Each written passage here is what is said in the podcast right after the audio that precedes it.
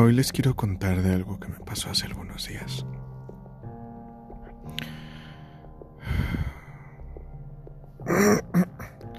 Muchos de ustedes lo sabrán, muchos de ustedes no lo sabrán, pero incluso aquí para el podcast yo estaba preparando una sección de mis aventuras en moto, porque me acababa, me acabo, me acababa más bien de comprar una motocicleta hace dos meses y quería, estaba intentando hacer las primeras pruebas de grabación mientras yo estaba arriba de la moto y me dirigía al trabajo o de regreso o así. O simplemente hacía viajes. Desafortunadamente, para mí, para todos, el martes, hace unos días, tuve un accidente. Yo iba sobre una calle principal, un bulevar principal. Detrás de mi esposa, que iba en, en su coche. Cuando. Cuando una persona que iba. Pues a atravesar cortando esa calle, pues dejó pasar a mi esposa, pero al parecer a mí no me vio. Intenté reaccionar, pero Tal vez muchas cosas se juntaron en ese momento. Simplemente ya no me vio y siguió avanzando. Yo ya iba demasiado, demasiado cerca. Iba a 40, no iba tan fuerte, pero estaba lloviendo. Y mis llantas no tienen la mejor adherencia mientras llueva. Así que por más que frené y pité, choqué contra el coche. Inmediatamente salí volando y mi casco y mi cara pegaron contra el cofre del coche. Recuerdo cómo se sumió toda la careta del casco. Los lentes se subieron, porque yo manejo con lentes. Subieron por el casco y se me clavaron en la frente, abriéndome una pequeña herida pero también todo el casco chocó contra mi nariz y empecé a sangrar de la nariz abundantemente. No sé exactamente qué más pasó. Tal vez caí con mi brazo derecho, pues es el que aún me duele muchísimo. Pero después de que estaba tirado recuerdo que aún siguió avanzando ese coche. No sé cómo, pero sí quedé como uno o dos metros retirado de mi motocicleta. De verdad que cuando después de que el casco chocó contra mi nariz no supe nada, no, no, todo pasó. Y no es que me haya desmayado o algo así, sino que todo pasó demasiado rápido. No recuerdo nada más que mucho movimiento. Hasta que ya estaba tirado en el piso sin el casco. Mi moto destrozada. Bueno, no tan, no tan mal. Toda la parte delantera destrozada. Yo gritaba de dolor. Dolía mucho. Gritaba a la vez que no creía que me estuviera pasando a mí. Que ese accidente me haya pasado a mí. Gritaba de desesperación más que nada por eso. Yo no quería pasar por todos los trámites que eso iba a convenir, por... por estar en una cama, por tener que ir a un hospital, por simplemente el hecho de estar ahí tirado bajo la lluvia.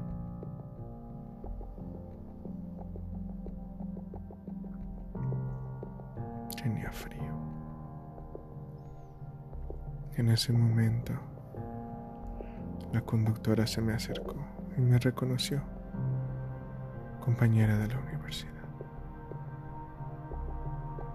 También en ese momento llegó corriendo mi esposa. Nunca la había visto tan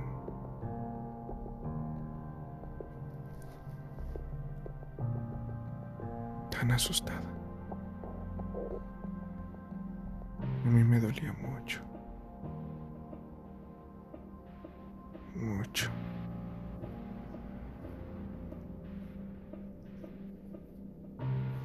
Aún duele.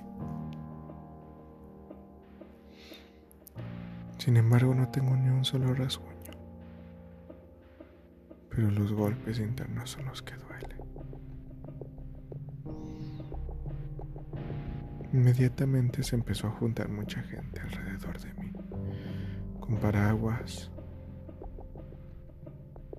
me cubrieron con la chamarra de mi esposa y la de la, chica que me atropelló. Sin embargo, hacía mucho frío. Después llegó mi mamá Tampoco me puedo llegar a imaginar el miedo que pudo haber sentido.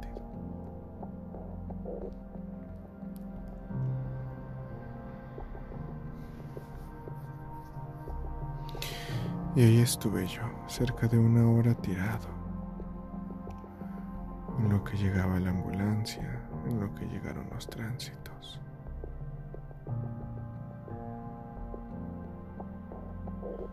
La ambulancia me revisó y ahí es cuando supe que también me dolió mucho la espalda.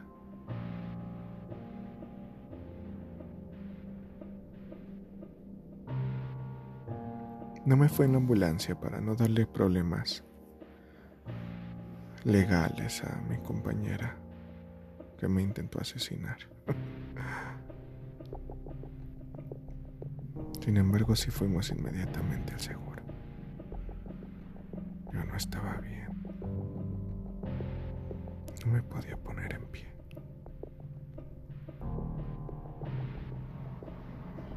Era un dolor muy agudo en las rodillas que no me dejaba estar en pie.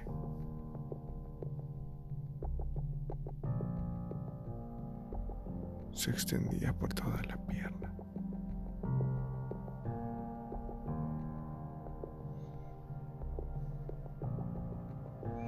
En el seguro estuve en silla de ruedas. Me sacaron radiografías de cabeza, torso, espalda y brazo.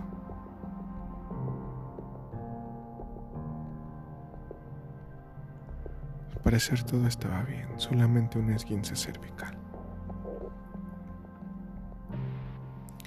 Sin embargo, un esguince cervical requeriría siete días para poder sanar. O bueno, eso fue por lo menos.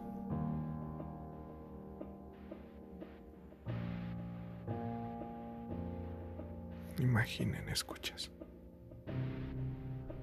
Imaginen el saber que inevitablemente van a chocar contra ese auto. Que no pueden hacer nada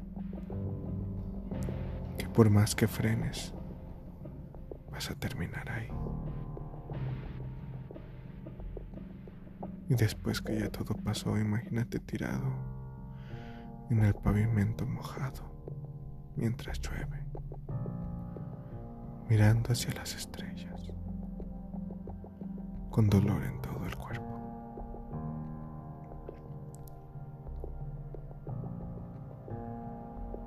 Todo eso Incluso todo eso no llegó a asustarme. No llegó a decir, a decirme por mí mismo que vendiera la motocicleta o simplemente la dejara. De hecho, no. De hecho, ya la quiero recuperar. ¿De dónde la van a arreglar? Ya quiero esos cascos. Pero mucha gente no quiere que la conserve. Y hoy me dijeron algo muy importante. Ya no soy solo yo. Es también mi esposa. Mi vida ya no solo me pertenece a mí, sino también a ella. No puedo exponerme a estas cosas. Yo no quiero dejarla sola.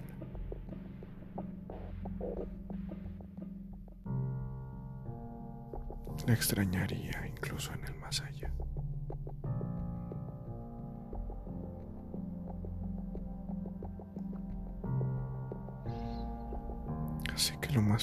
probable es que venda la moto.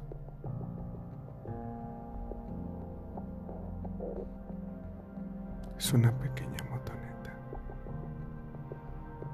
110 centímetros cúbicos de Honda. Wave 110 para ser más exactos. Y si en esa cosista me partí la madre.